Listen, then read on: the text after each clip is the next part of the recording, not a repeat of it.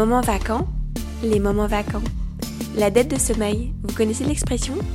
Après avoir privatisé l'amitié, le désir, la soif et la faim, soit l'ensemble des besoins humains, aujourd'hui le marché s'attaque au temps. Pire, à notre temps de sommeil, faisant de nous des êtres éreintés et fourbus, en un mot si fatigués. Le sommeil, dernier bastion de résistance à l'exploitation, il plie aujourd'hui sous le poids du culte de l'agir qui nous intime l'ordre de travailler ou de jouir, mais jamais de choisir si l'on souhaite dormir ou non, avec qui et comment.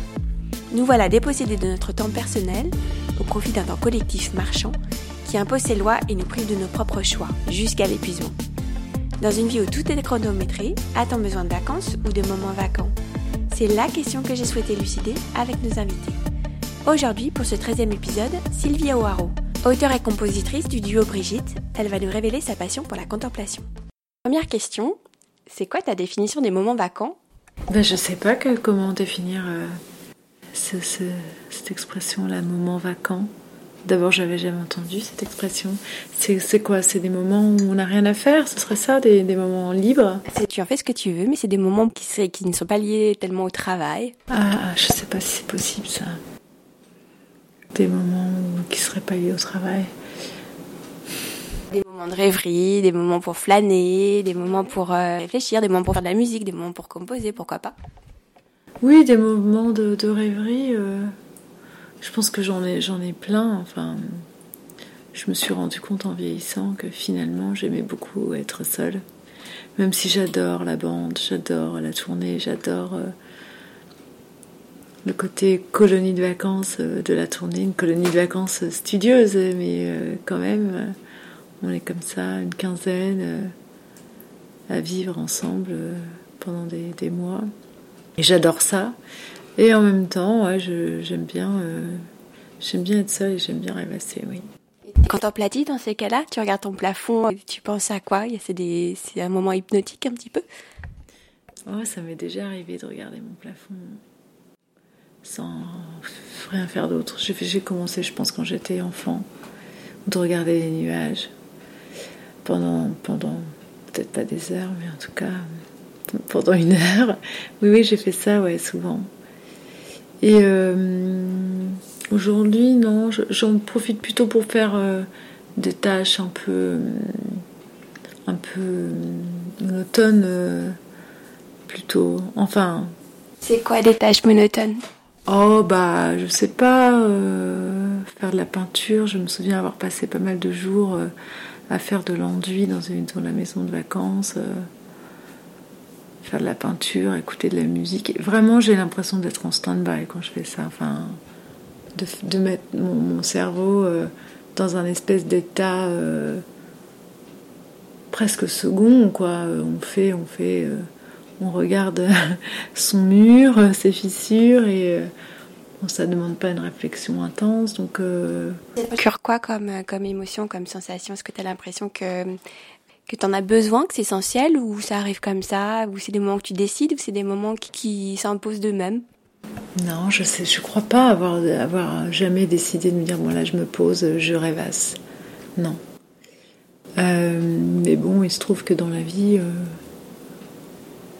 bizarrement, inconsciemment, on, arrive euh, à ces situations-là. Marcher, ça peut être, ça peut être des moments de, rêverie intense. Faire peut-être des tâches ménagères aussi. T'as des idées qui te viennent quand tu... J'adore, j'adore marcher. J'adore, j'ai plein d'idées tout le temps, ouais. Et des idées de texte, des idées de mots qui vont bien ensemble des mélodies évidemment, plein de, plein de musique, des orchestres, 250 personnes euh, dans la tête. Euh, quoi. Ouais, ouais, ouais, vraiment. J'adore ça. Et comment tu fais? Tu les notes après? Tu te dis, tiens, il faut que je m'en souvienne, c'est important. Tu as un petit calepin où tu notes tout. Et... Oui, je note tout. Je note, euh, j'enregistre, je note sur mon téléphone. Il y a cette, cette application qui s'appelle Note. J'utilise très souvent. Euh, ouais, j'adore. Et, je, crois que j'ai un naturel assez euh, contemplatif en général. Donc, euh, il y a autre chose que, j'aime faire mais que je fais pas souvent. Parce que je trouve quand même que ce serait assez bizarre de s'installer sur un banc juste pour regarder les gens. Mais j'adore être en terrasse ou assis sur un banc ou au square. Je faisais ça quand mes enfants étaient petits. juste juste regarder les gens et les espionner presque. Imaginer leur vie. Ah bah alors ça, oui. Le métro aussi, j'adorais ça.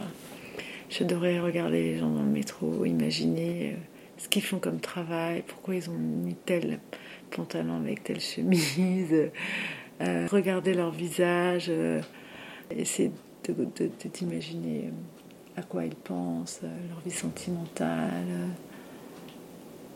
Oui, oui, ça j'adore. Les gens fatigués dans le métro, qui sont épuisés, qui s'assoient, essayer de, d'imaginer ce qu'ils vont faire ce soir, oui. Finalement, oui, tu passes ton temps à te faire des, petits films comme ça, des petites scènes. Tu crées un récit, en fait, peut-être dans ta tête, comme ça. C'est, peut-être ça, les moments vacances, c'est peut-être juste ça. Se créer des propres récits ou les récits des autres. Ouais, ouais. Ça peut être des récits euh, aussi sur, soi-même, hein, sur comment on voit l'avenir, comment on voit évoluer tes relations avec des gens. Euh.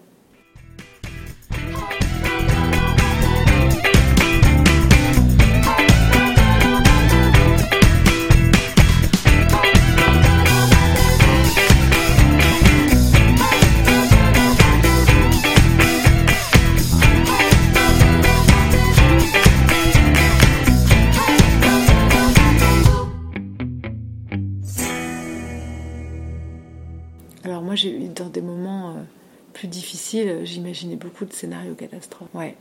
C'est une prophétie, euh, comment dire, quelque chose pour euh, conjurer le mauvais sort et que ça se réalise pas. Ouais, ouais. Je pense aussi que c'est juste la formulation d'une certaine angoisse sur sa vie. Ou... Enfin, quand on a des enfants, on peut, moi j'imaginais toujours des trucs horribles qui pouvaient arriver à mes enfants. Est-ce que ça t'a fait éviter ces moments-là, ces moments vacants, pour ne pas penser à ta finitude ou à la finitude de tes proches, justement? Non, je crois pas. Non, non, je pense que. Il y a des gens qui empilent des activités et qui sont dans un temps hyper chronométré pour euh, surtout éviter de penser. Et il y a des gens qui, au contraire, euh, acceptent ce vide parce que pour eux c'est pas c'est pas du vide en fait c'est qu'ils sont pleins de quelque chose qui disent bah non il faut pas confondre le, rien avec le néant. Parce que le néant effectivement c'est la mort c'est le rien mais le vide c'est quelque chose d'assez beau en fait d'être habité d'une certaine façon aussi. Ah oui. Non je, je ne fuis pas euh, ces moments vacants mais je pense qu'on peut on peut les provoquer très facilement. On peut être très seul et on peut rêvasser avec un groupe euh, avec et en étant très entouré enfin c'est pas impossible ça. Hein. Ça peut faire du bruit autour, mais on peut s'isoler.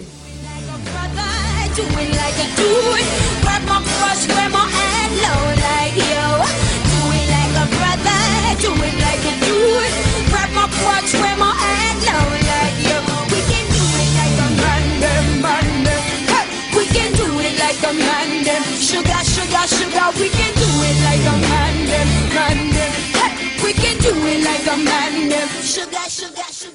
est-ce que tu éprouves une forme de, culpabilité quand tu t'octroies un moment vacant euh, parce que c'est pas quelque chose de productif, c'est pas quelque chose de, rentable, on n'est pas efficace dans un moment vacant, donc dans un moment pour soi, rêvasser ou à être très contemplatif. Est-ce que est-ce qu'il y a toujours une forme de culpabilité ou pas du tout? C'est quelque chose qui te qui s'impose pas à toi ça? Il peut y avoir de la culpabilité, mais euh, j'ai l'impression que j'ai toujours euh, finalement conjugué euh, comme ça rêverie avec comme quelque chose que je devais faire. Je pense au square, parce que j'ai passé beaucoup de temps au square avec mes enfants quand ils étaient petits ou quand je, quand je fais des, du bricolage, comme de la peinture. Je pense à ces moments-là. Bon, finalement, ou marcher, ça, m'enlève de la culpabilité parce que du coup, euh, j'ai deux activités, j'ai envie de dire, euh, en, en, une. ça donne peut-être le don d'ubiquité parce qu'en fait, on est, on est là sur Terre, puis en même temps, bon, bah, dans sa tête, on est partout ailleurs, en fait. Oui, oui, aussi, ouais. Après, me poser, m'asseoir et regarder le plafond, euh, quand même, bon, ça, je pense que j'aurais plus de mal à le faire aujourd'hui. Oui. Regarder les, les pages des, réseaux, les fils d'actualité des réseaux.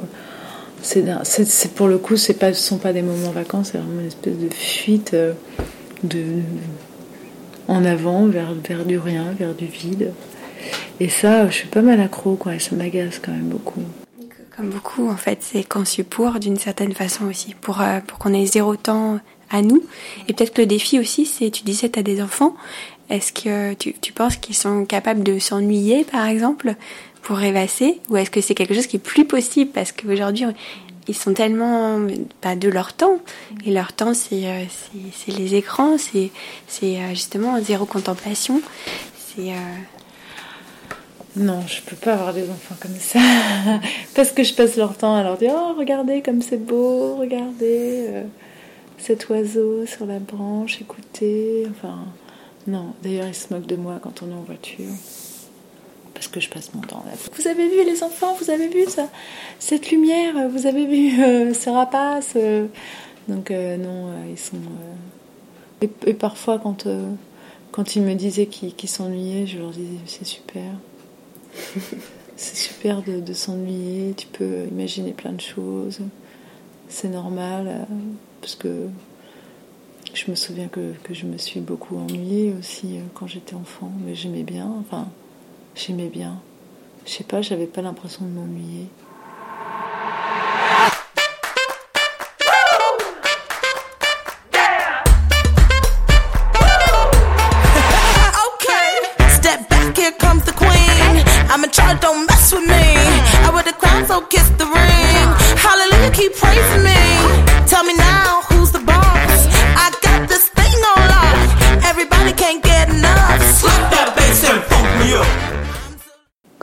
Tournée et que tout d'un coup ça s'arrête, il y a forcément un moment vacant qui euh, est un moment vacant peut-être un peu subi.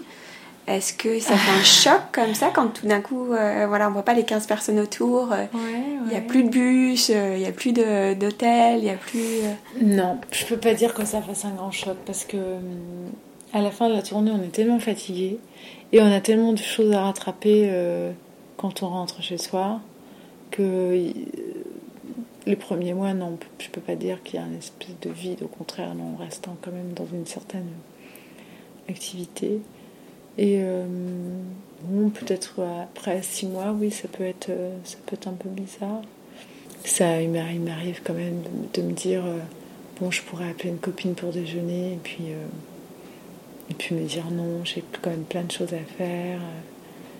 Je, quand on travaille pour soi, quand on est comme ça dans la, dans la création, ça peut être culpabilisant de d'être euh, de socialiser de se dire bon bah, pendant ce temps-là je travaille pas quand même donc euh. et quand tu travailles tu te mets euh, à une table avec un crayon ou à côté d'un piano. Et puis et puis c'est vraiment des c'est un peu le prolongement de, ces moments de rêverie de contemplation. C'est-à-dire que tu essaies d'écrire oui c'est vrai. C'est un peu comme si tu tirais profit de tes rêveries quand j'enregistre, souvent quand je marche, j'enregistre euh, sur mon dictaphone et après quand je rentre chez moi, euh, si je peux, si je suis seule, euh, je, je réécoute ce que j'ai fait je, et là je travaille. Ouais. Donc c'est en fait c'est le jaillissement finalement ce moment vacant, mm-hmm. c'est l'inspiration mm-hmm. et puis après c'est ce qui est ce que tu disais en fait il y a le, le prolongement assez doux c'est le travail mm. qui n'est pas enfin, comme tu aimes ça, c'est pas un travail en mhm. soi. Donc c'est peut-être la fulgurance et puis après. Ouais, euh, alors il peut y avoir d'autres moments. Euh, je pensais. Euh, tu sais, quand on est en train de s'endormir. Parce que finalement, ouais, c'est quand c'est des moments de, de, lâcher prise. quand comme ça, ces, ces moments de rêverie. Je dis, toujours que c'est une espèce d'état second. Euh. Hmm. Euh. On est libéré de soi aussi. On se juge pas, donc on se laisse aller, et puis c'est peut-être là que viennent les idées. Oui, c'est vrai. La nuit est, est, propice comme ça à la rêverie et au travail, c'est vrai. Quand on travaille seul. Si, euh, si j'avais pas d'enfant, si j'étais pas raisonnable, je travaillerais la nuit. Mais bon, j'ai pas tellement envie de vivre à côté et d'être décalé. Mais ouais, j'aimais bien la nuit, j'aime bien que tout le monde soit endormi, que tout soit calme, le téléphone ne sonne pas. Il n'y a rien à regarder à la télé. Bon, moi je regarde pas la télé, mais je sais pas, j'essaie d'imaginer, tout, tout s'arrête quoi. du coup, c'est très agréable d'être. Euh, tout s'arrête, c'est comme une bulle, ou alors tout ralentit Est-ce qu'il y a une idée de lenteur? Non, pas de lenteur. Parce que j'ai l'impression que dans le dans, ce travail de, composition, d'écriture, le temps euh, est complètement euh, désagrégé. on se rend plus, plus du tout compte euh, du temps qui passe. Donc non, plutôt le temps s'arrête, j'ai l'impression, la nuit. C'est la relativité du temps, quoi. C'est-à-dire que ça peut durer 5 heures comme 5 secondes et ça peut être aussi intense en fait. So opposite of soft off the Richter. Hector, Camacho, man, rang the savage. Far from average, above status quo. Flow, so pro. I know, I ride slow. And when I pass, they say, What up, killer man? Stop bringing up my past. And next time you mention Pac, Biggie, or Jay Z, don't forget Weezy, baby.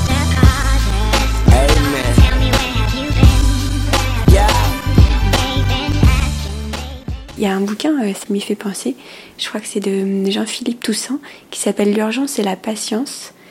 Et euh, il explique le processus créatif, c'est pour de l'écriture, là, mm. en disant justement qu'il y avait une forme d'urgence quand on, quand on a une idée, qu'on a envie de, de, voilà, de tout de suite. Souvent, c'est pas, c'est pas le bon moment pour ça, malheureusement. c'est jamais le bon moment. Et après, la patience de se mm. dire, bon, allez, euh, c'est reprendre, c'est raturer, c'est c'est autrement pour essayer de réajuster cette idée. En vieillissant, j'accepte plus euh, les ratés, je veux dire les ratés où euh, tu, tu as décidé de travailler un après-midi euh, sur un texte et, et puis à la fin de l'après-midi, t'as pas avancé d'un iota. T'as même plutôt reculé parce que tout ce que t'as écrit avant, tu trouves que c'était pas si terrible ou je sais pas quoi. Enfin, et c'est dur hein, ça. Euh, Est-ce que tu as l'impression de, de, perdre ton temps de... C'est le sentiment de se dire mince, pas pas, je suis pas allée au bout là Pas de perdre mon temps, mais d'être euh, d'être inefficace, d'être euh, peut-être inutile. ouais, de de d'avoir.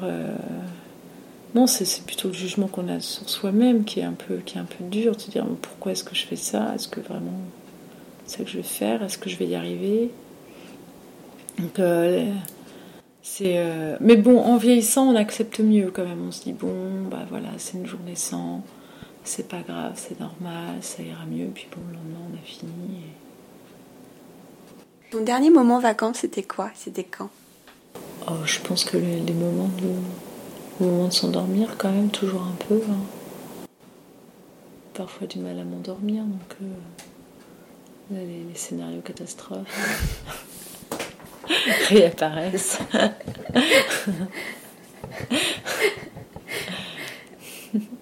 je me suis habituée à ça maintenant. C'est vrai que j'ai même de les exprimer, ça me, fait tout bizarre parce que finalement il y a toutes ces pensées là qui, qui vous envahissent et qui font partie de vous. On n'y fait presque plus attention. Je même jamais parlé. Euh,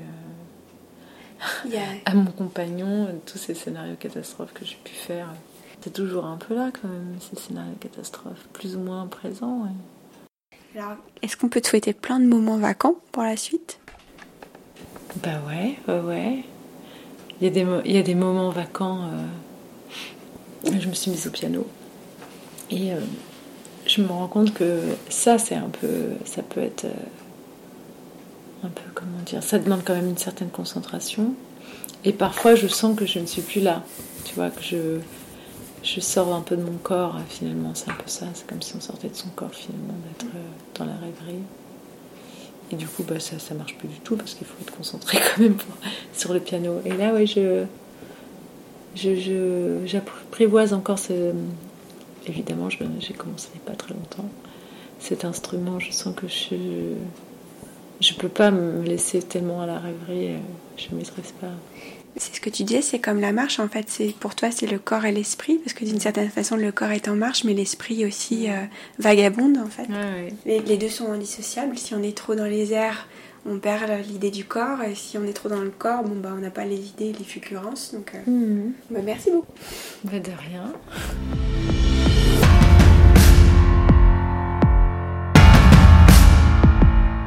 Merci beaucoup, je vous donne rendez-vous dans quelques jours avec Daniel Kunt, l'astrophysicien initiateur de la Nuit des Étoiles, qui nous parlera des soupirs, du temps suspendu et des moments vacants. D'ici là, prenez le temps. C'était les moments vacants, présentés par Anne-Claire Huette.